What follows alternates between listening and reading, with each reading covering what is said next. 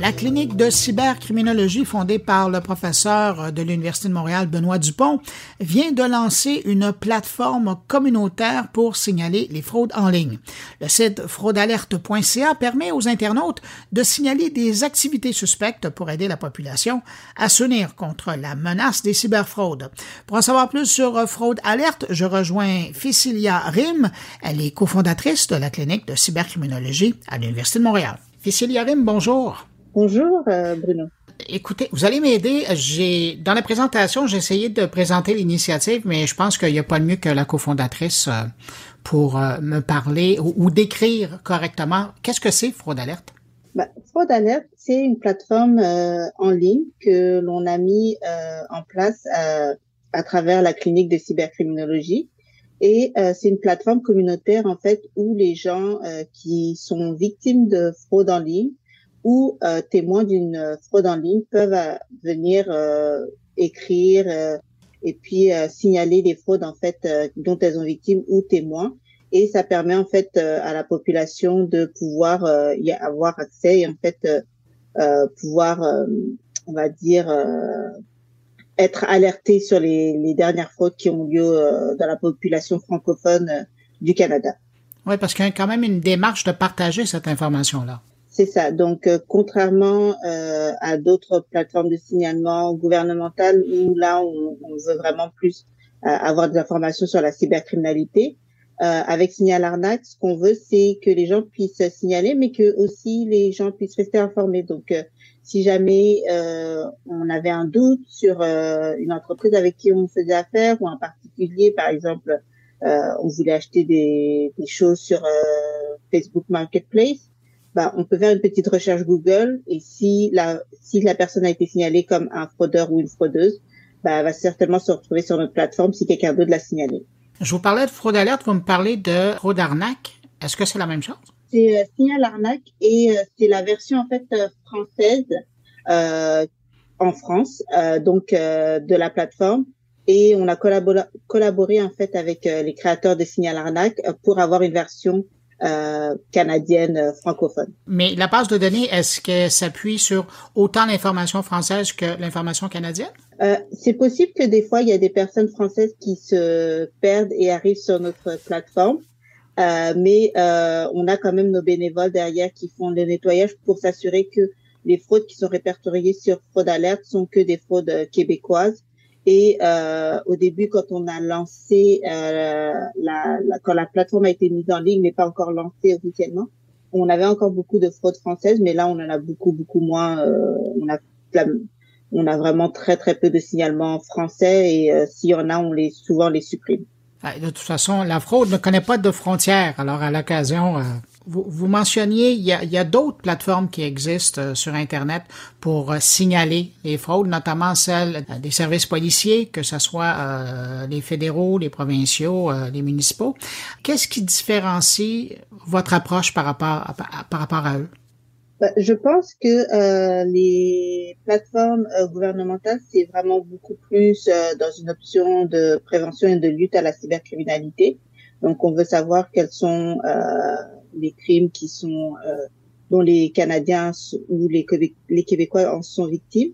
nous, on a une approche où vraiment on veut partager l'information avec Monsieur, Madame, tout le parce que la fraude, ça n'a pas de frontières, mais ça n'a aussi pas de temporalité. Donc, les gens ont besoin de savoir assez rapidement euh, quand est-ce que ils vont être, ils ou elles vont être victimes et donc euh, d'avoir avoir accès à cette information-là assez rapidement et pas d'avoir des statistiques générales euh, qui reviennent chaque année là. Donc les fraudes, on le sait tout de suite maintenant, puis c'est pas un seul chiffre, une estimation du, du nombre de pertes. Les, les citoyens ont l'information assez rapidement. J'imagine que ça vient d'un constat que vous avez fait de, créer Fraude Alerte. Ça veut dire que vous sentiez que euh, les, les, corps policiers partageaient pas, ou même le gouvernement partageait pas assez d'informations à ce sujet-là pour que les gens puissent eux-mêmes essayer d'être plus vigilants?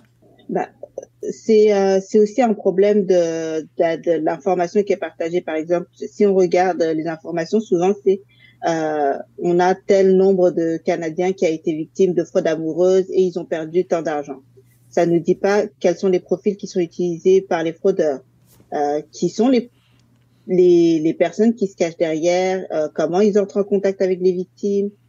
donc tout ce processus-là que les fraudeurs mettent en place pour entrer en contact avec les victimes, bah, on n'a pas nécessairement cette information-là. On ne sait pas quelles sont les plateformes les plus utilisées ou les moyens de communication privilégiés. Donc, euh, c'est intéressant d'un point de vue statistique pour avoir une idée du chiffre et de, du nombre de pertes, mais ça ne nous renseigne pas sur comment en fait prévenir au jour le jour euh, les personnes d'entrer en contact avec des fraudeurs. Donc, je comprends bien, il y a un côté qui est, qui est pratique et utile pour euh, les Canadiens euh, qui vont aller voir sur votre site, mais de l'autre côté, vous êtes des universitaires principalement qui travaillent là-dessus. J'imagine qu'il y a un volet de recherche qui doit être intéressant pour vous. Bah, c'est sûr que pour nous, euh, d'un point de vue euh, recherche, ça permet de, bah, de voir, par exemple, qu'est-ce qui fait que certaines personnes deviennent victimes. Donc, quels sont les mécanismes que les fraudeurs peuvent utiliser qui vont euh, plus rendre certaines personnes plus vulnérables. Donc, on sait souvent, c'est ils utilisent des techniques de persuasion. Souvent, par exemple, dans les fraudes marchandes, ça va être le fait que les fraudes soient un peu alléchantes, euh, avec euh, des prix très abordables, etc mais ça permet aussi de voir comment euh, la population québécoise se, se, mobilise en fait justement euh, euh, contre les fraudes. Donc comment il ou elle-même, avant de tomber sur notre site, arrive à déceler les potentielles fraudes. Donc souvent, quand on a certains signalements où les personnes disent ah bah j'ai vu qu'il y avait un lien, puis j'ai pas voulu cliquer, j'ai pas voulu voir la pièce jointe. Donc ça permet de voir un peu quelles sont les bonnes pratiques qu'on a déjà et puis les bons réflexes que les gens ont déjà. Et de ce que vous avez vu jusqu'à maintenant comme témoignage, est-ce que ça vous encourage ou ça vous décourage? Euh, c'est très encourageant parce qu'en fait, euh, on se rend compte que quand même les gens sont sensibilisés à ne pas ouvrir des pièces jointes, à ne pas cliquer sur des liens. Mais c'est vrai qu'il y a d'autres aspects où là, on voit qu'il y a vraiment un, matière à faire, à sensibiliser les gens. C'est souvent euh, et ça peut se comprendre aussi avec euh, le contexte euh, économique actuel. C'est tout ce qui est les bonnes, les offres en fait les bonnes offres, les offres de prêts. Euh, on voit beaucoup de fraude à l'investissement en ce moment ou de faux prêts parce qu'évidemment le, le, contexte économique fait que les gens des, ont des besoins financiers un peu plus importants. Euh, évidemment, il y a toujours les fraudes qui sont liées euh, euh, au fait de, par exemple, vendre des produits où on a l'impression que c'est vraiment une bonne affaire. Donc, euh, et là, ça va être vraiment des, des fraudes qui touchent vraiment plus les émotions, les sentiments des personnes. Et là, c'est vrai que c'est un peu plus euh, il y a un peu plus de travail à faire de sensibilisation. Votre travail, est-ce qu'il s'arrête à la prise d'informations et au partage ou, est-ce que dans certains cas, euh, vous allez faire un suivi auprès des gens pour les inviter à contacter tel ou tel euh, dans, dans le travail que nos bénévoles font, c'est que quand quelqu'un signale une fraude, on leur répond avec des conseils, mais aussi des ressources euh, dans certains cas qui, par exemple, parfois peuvent être graves, d'aller quand même signaler à la police. Ça, c'est quelque chose qu'on dit quand même tout le temps, c'est d'aller signaler à, au centre antifraude puis à la police parce que c'est, ça reste toujours important. Donc, on donne quand même ces, ces ressources-là, on conseille les gens. Et puis pour les gens qui ont des cas peut-être un peu plus graves, ils peuvent toujours contacter, euh, nous contacter via le formulaire de la clinique euh, pour un soutien plus personnalisé, euh, où on va vraiment venir les accompagner euh, dans leur établissement euh, ou dans essayer de récupérer par exemple leur argent ou quoi que ce soit. Vous venez de lancer, ça fait quoi? Ça fait environ un mois que c'est maintenant disponible? Euh, le, la plateforme en fait a été mise en ligne en avril, mais on n'a pas lancé, on l'a pas publicisé parce qu'on voulait la faire vivre un peu avant de la lancer officiellement. Mais oui, ça a été lancé officiellement il y a deux semaines. Et est-ce que vous êtes content de l'accueil? Euh, oui, les gens sont. Euh, nous, on est contents. On a beaucoup, beaucoup plus de signalements. Ça, il y en a beaucoup plus qui rentrent. Les gens aussi sont contents de pouvoir d'avoir une plateforme où en fait ils peuvent signaler puis trouver des fraudes en fait. Et euh, nous, ce qui nous plaît le plus, euh, je dirais même, c'est euh, les gens qui nous qui commentent sur la plateforme que euh, ils avaient failli failli faire affaire avec telle ou telle personne euh, et puis, en fait, en faisant une petite recherche Google, sont tombés sur notre plateforme et euh, ont décidé de d'arrêter. Et ça, c'est, euh, je pense, c'est, on a eu quelques commentaires comme ça depuis le, le lancement de la plateforme. Et euh, ça, je dirais, c'est notre plus notre plus belle réussite. Ouais, puis je pense que c'est le plus bel encouragement que vous pouvez avoir. Exactement, parce que c'est vraiment la raison d'être de la plateforme, c'est que avant de, les gens font toujours des recherches sur Internet, puis c'est pour ça qu'on a voulu faire aussi une plateforme en ligne parce que euh, la première, le premier réflexe quand on a quelque chose de suspicieux, c'est toujours d'aller chercher en ligne. Et euh, ce qu'on veut, c'est que quand c'est le cas, bah, que les gens puissent tomber sur la plateforme et euh, puissent être alertés avant de, de, de faire affaire. de devenir une, victime. Là, présentement, votre site fraudalerte.ca, c'est un site. Est-ce que vous pensez en faire une déclinaison sur les réseaux sociaux, sachant qu'il y a une bonne partie de gens qui sont encore plus actifs là-dessus?